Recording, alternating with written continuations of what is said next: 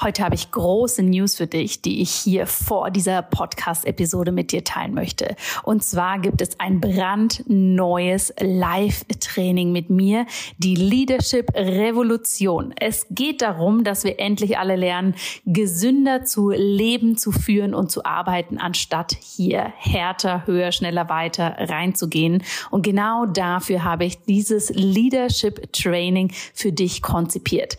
Es findet vom 3. April bis zum 9. April statt. Wenn du dich anmeldest, und das Ganze ist im Übrigen komplett kostenlos für dich, dann bekommst du hier einen exklusiven Trainingspodcast mit coolen Sessions, um da wirklich tief reinzugehen. Und dann treffen wir uns auch noch am 9. April für ein Live-Training, wo ich dir zeige, wie du für dich ganz persönlich eine Kultur der Gesundheit für dich, für dein Unternehmen, für deine Arbeit wirklich implementieren kannst. Denn mein großes Credo ist es, True Leaders are healthy Healthy Leaders und keine People Pleaser kurz vor dem Burnout.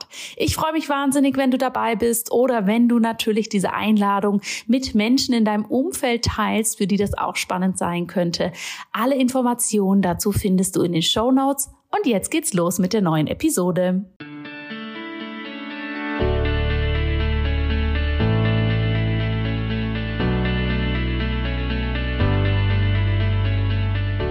Hallo und herzlich willkommen zu einer neuen Yogi-Special-Folge hier im In Good Health Podcast.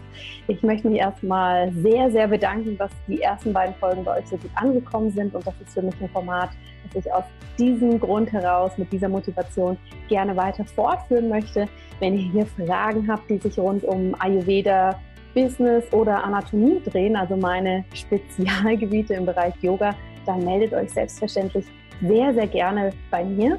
Und die letzten beiden Folgen habe ich ja ähm, quasi alleine einen Input gegeben. Heute sieht es ein bisschen anders aus. Heute habe ich einen speziellen Gast hier, der genau die Themen, die wir ja vor allem die ersten beiden Male besprochen haben, nochmal aus ihrer Expertise raus unterstützen kann. Und es wird ein wenig besonders heute sein, denn das Interview, was ich jetzt gleich führe, wird auf Englisch sein. Und zwar werde ich mit meinem Interviewgast darüber sprechen, wie es möglich ist, Yoga als Business für sich umzusetzen und sich damit auch wohlzufühlen, weil Hand aufs Herz, das tun die meisten von uns ja nicht so ganz. Und ich leite ja auch eine Mentorengruppe für Yogalehrerinnen, wo es darum geht, nachhaltig und gesund das Yoga-Business aufzubauen. Und da haben wir uns gerade letzte Woche auch sehr mit dem Thema beschäftigt, wie kann man Yoga als Business mit dem Aspekt, dass Yoga ein persönlicher Weg ist, eine Persönlichkeitsentwicklung, wie kann man das zusammenbringen und wie kann man sich darin auch wohlfühlen. Und deshalb freut es mich heute ganz besonders, da dieses geballte Wissen von Zoe mit euch teilen zu können. Und ich switche jetzt ins Englische, damit Zoe natürlich auch dabei ist. And hello and welcome, Zoe. I'm so glad you're here supporting us and all the yogis who are listening to that. Um, yeah, on our, on our mission. Thank you very much for having me. Thanks for inviting me. You're so welcome. Um, could you just introduce yourself pretty quick? I already said you're, you know, bringing together yoga and the business world, but it would be so great for us to hear a bit more what you're doing and what is your why behind that. Sure. Um, well, my name is Zoe Lavender Stuart. I'm originally from Britain, but I've been living in Zurich, Switzerland for five years. And I'm a yoga teacher, just like your fellow listeners and you. And um, I'm also a mindful business coach. Um, my background before being a yoga teacher is actually from the corporate world. I spent 10 years in marketing communications, finance, product planning. So, a big array of different business aspects. And a year ago, over a year ago, I decided to leave the world of corporate behind. And I'm now working as a vinyasa and yin yoga teacher. And now I'm taking this on to apply my business experience to help what I'm calling really wellness professionals, but yoga teachers, health coaches, anyone who's kind of got a, a heartfelt, soulful, or intentional business idea to bring some their business to life. And what i like to call like you said a business mission something that they feel will serve the world. And i definitely believe yoga is one of those things.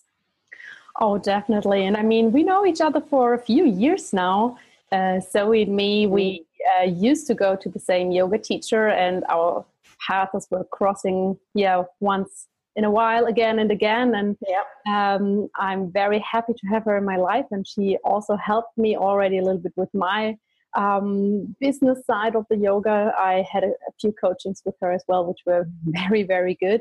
And as you just said, you know, it's a lot about mindfulness. Mm-hmm. And a few other words I want to pick up, you said, were when we have a um, heart centered business, like mm-hmm. when we're yoga teachers or when we're somewhere in the wellness industry, we are not in there, you know, to have a huge career or shed a lot of money. There's yeah. always something else behind us which is driving us into this direction and i would say a higher force even which is driving us there um, and in my opinion i see this as quite a challenge for a lot of people, including me, um, to say, okay, yoga or any other profession in the wellness um, industry, this is something I do because I enjoy it. It's my personal path.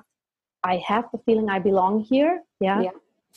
That's the one side everybody sees or feels, and the other side is like, "Who I have, I have to gain money with that as well. It's a business as well."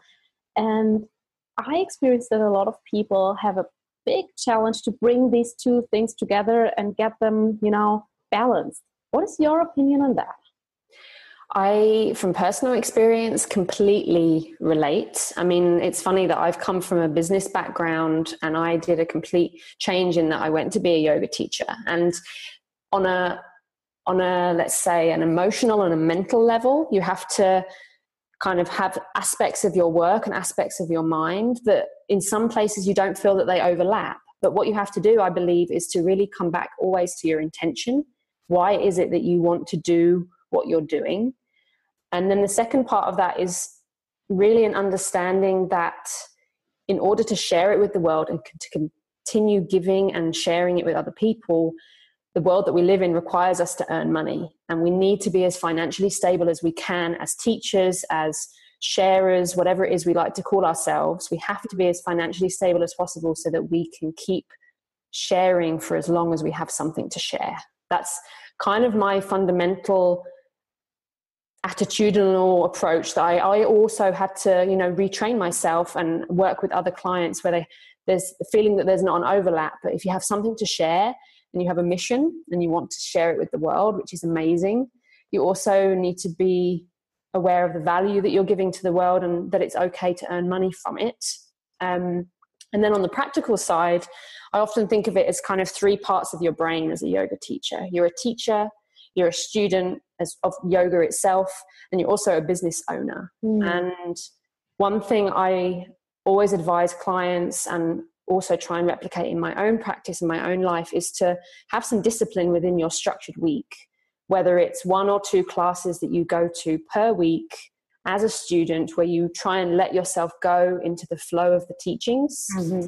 and then conversely you have time set aside where you get out your finance spreadsheets or you go through your receipts or you look a little bit at your marketing plan. And you have to kind of have a little bit of this separation, but the intention is the thing that goes across the whole lot. And that's the reason you do what you do and you love what you do. Mm-hmm. Oh my God, so many wonderful and important things you just said. A few things I really want to emphasize. You said if we connect to our why over mm. and over again, this gives us kind of the strength to do what we want to do, right? The mission we have to really yes.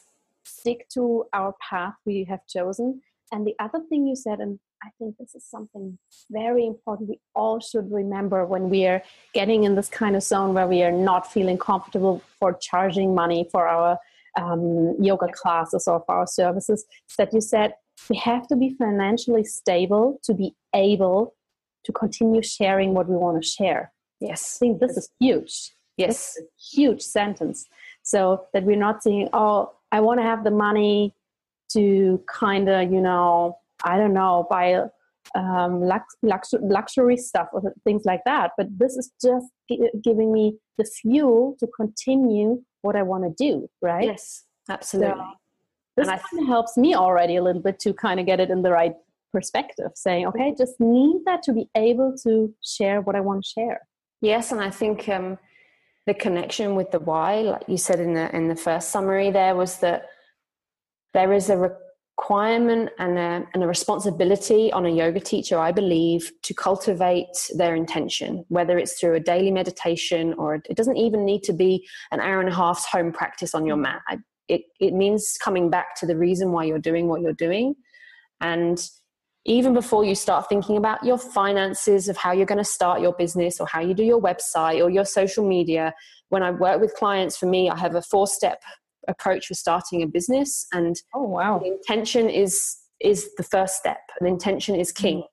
and you don't just do it once and then it's forgotten it's something you cultivate and you come back to week in week out because your business will evolve you will evolve and therefore your intention will evolve yeah but it will grow with you as yeah. you go through your business Great. So I really want to hear these four principles you're using in your coaching. But before we do that, you said something interesting as well that we kind of have different roles that we are a teacher, a student, and a business owner. Mm-hmm. And I mm-hmm. think, you know, when we are in another job world, it's easier for us to kind of, you know, keep it separate because I go to my company, maybe I'm wearing a suit or something which is not a yoga which is not yoga pants it's a uniform it's a yeah, uniform we have a uniform right yeah. we know how to behave there what the rules are there and then we leave there get this uniform off our body and put on the yoga pants and go there. And this is like our leisure time. We go to yoga class to relax. And then we kind of transform this role where we kind of you know not having this other uniform anymore. And we're everything is you know going on in or around the yoga studio. But we yes. kind of have to switch these roles and be 100% in every role good right? We have to be a good teacher whatever that means. We have to be a good student or the student we want to be. And we kind of have to be a business owner as well. And i think when we don't have these outer lines or however you would say that proper in english these outer um, things which show us aha i'm in this role or i'm yes. in this role it's identity kind of yeah. identity. Thank you. Then it's so much harder to find this inner identity and stick with it. Yes How, what is your opinion on that? Do you find that as a challenge as well or i definitely. the awareness for that a huge first step? I think it's definitely a challenge. Um, i wrote a blog post about this actually quite early on in my kind of career as a yoga teacher about mm-hmm. nine ten months ago but i will say that for any new teacher out there or any you know teacher who's been teaching for many years part of the practice is to not be so hard on yourself because it is tough to switch between teacher student business owner and finding that balance and think of it as juggling kind of three plates in the air hmm. it's one might go a little bit lower than the other or you might drop it completely but forgive yourself pick yourself up add some structure to your week give yourself the time allocating it during your week to really be those roles hmm. um, but also forgive yourself because it's it is challenging and there's got to be a balance um, but through structure and i guess self-compassion it yeah. totally works out. Yeah. Get, as a new teacher i feel that you get used to it. I feel after six to nine months maybe even 12 months you start to get into a little bit of a rhythm mm. and you've got to trust that it's yeah. it comes. Yeah. And probably everybody who is a yoga teacher experienced that once you start teaching yoga. Yes. kind of your own practice goes a little bit sideways or maybe even lost. Yeah and i'm still a relative baby myself. I mean i've only been teaching for 12 months but already i can see i'm a little bit more self-compassionate about those weeks when my home practice isn't yeah. as strong and you know i can see that i'm i'm evolving my attitude towards it mm-hmm. but i'm mm-hmm. also balancing out a little bit my business yeah. time my student time and my teaching time. Yeah, that's good. I always compared with to the three doshas we have in Ayurveda, right? Mm-hmm. These three doshas have to be in their individual balance as well. And of course, sometimes one is a bit higher than the other one. And it's the same with being in these three roles teacher, student, and business. Absolutely. Yeah, that's really nice. Of course, you kind of sit there in the evening and go over your numbers. And the next time, maybe you're on a retreat for yourself to kind of treat yourself. And yep um, yeah, then you're in the teacher role again. I think that's kind of nice to remember. We all have our individual balance, but all three parts are crucial and essential to kind of evolve as a whole person, a whole being, not yes. only as a teacher or only as a business owner. The only thing, exactly. And the other thing I'd add to that is that it's also a little bit about self awareness of those three roles where do you ask yourself maybe where does someone where do you have a tendency towards one or the other do you prefer the more student role or do you prefer to do some of the more businessy stuff which to be honest when i started because i come from a business background i was like oh marketing and i got you know and then all of a sudden i'm spending all this time and i'm not doing the time on my mat so yeah. it's also about some self-awareness about knowing where your preferences lie and maybe oh, yeah. watching yourself slightly to see okay am i leaning towards something out of a feeling of security and do i need to maybe reward myself a little bit more for doing something that takes me out of my comfort yeah. zone like i don't know an excel spreadsheet for example uh, you cannot see Zoe right now, but when she's saying Excel pre- spreadsheet, she's smiling, and I yeah. oh my god, Excel! I don't yes. that exactly.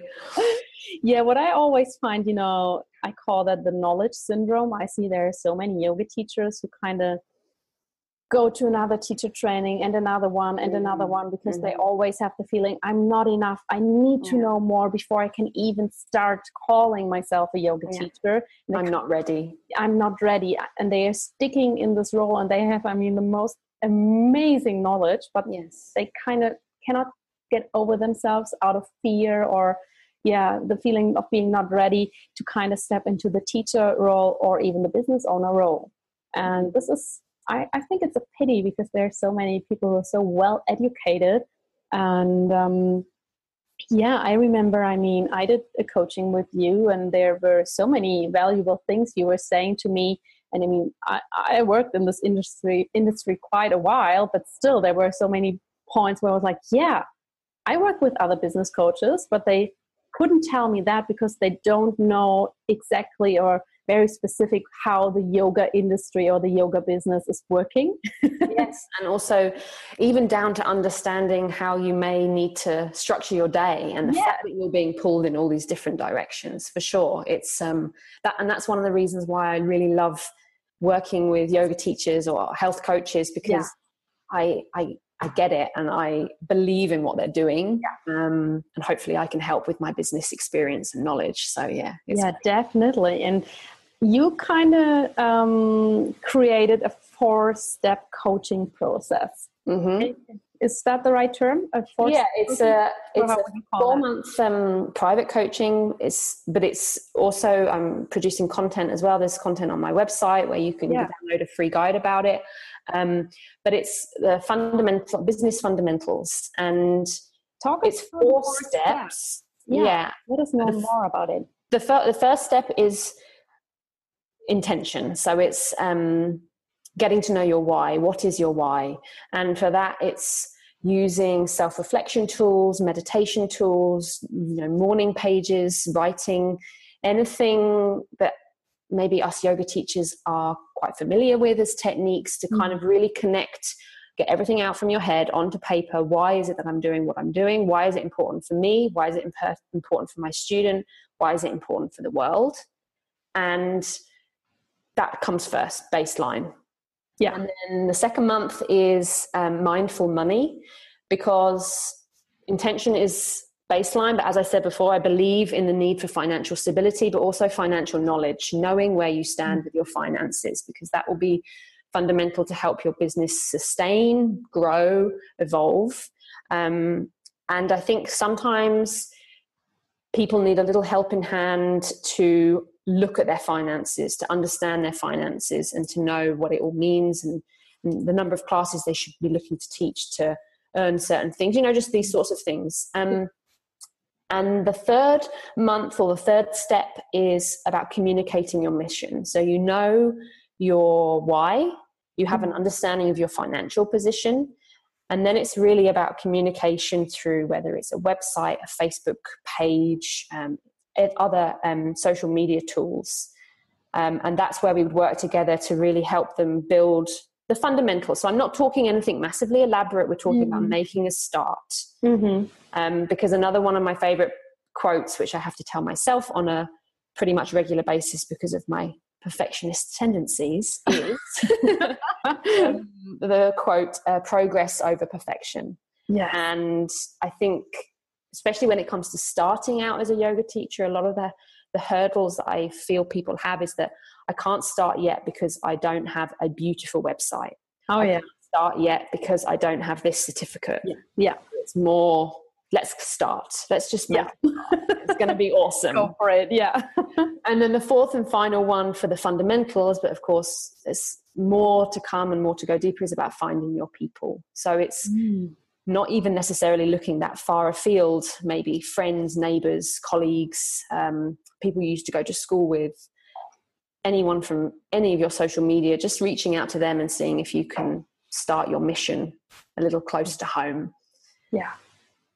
That's the four steps. And I think the main thing is really, I believe in momentum. You take one little step and then the second comes and then the third. And then before you know it, you're on the 20th and this kind of momentum builds. And that's why the first few steps are just so important to get started. Yeah. Yeah. I love it. So it's intention, the mindful money where's our money coming from where's it flowing maybe also why do we want to have it yes the com- communicating your mission and finding your people so four yeah. very essential steps basically for kind of would say every business you start yes. right yes, yes exactly. especially for the yoga scene i love that um, one question i want to add to that because you all already have this kind of these words in your fundamentals here is mindful money Mm-hmm. I talked about that in my last Yogi special episode, but I want to, um, I just want to hear your opinion. I mean, I hear it so often oh, we shouldn't earn money with yoga.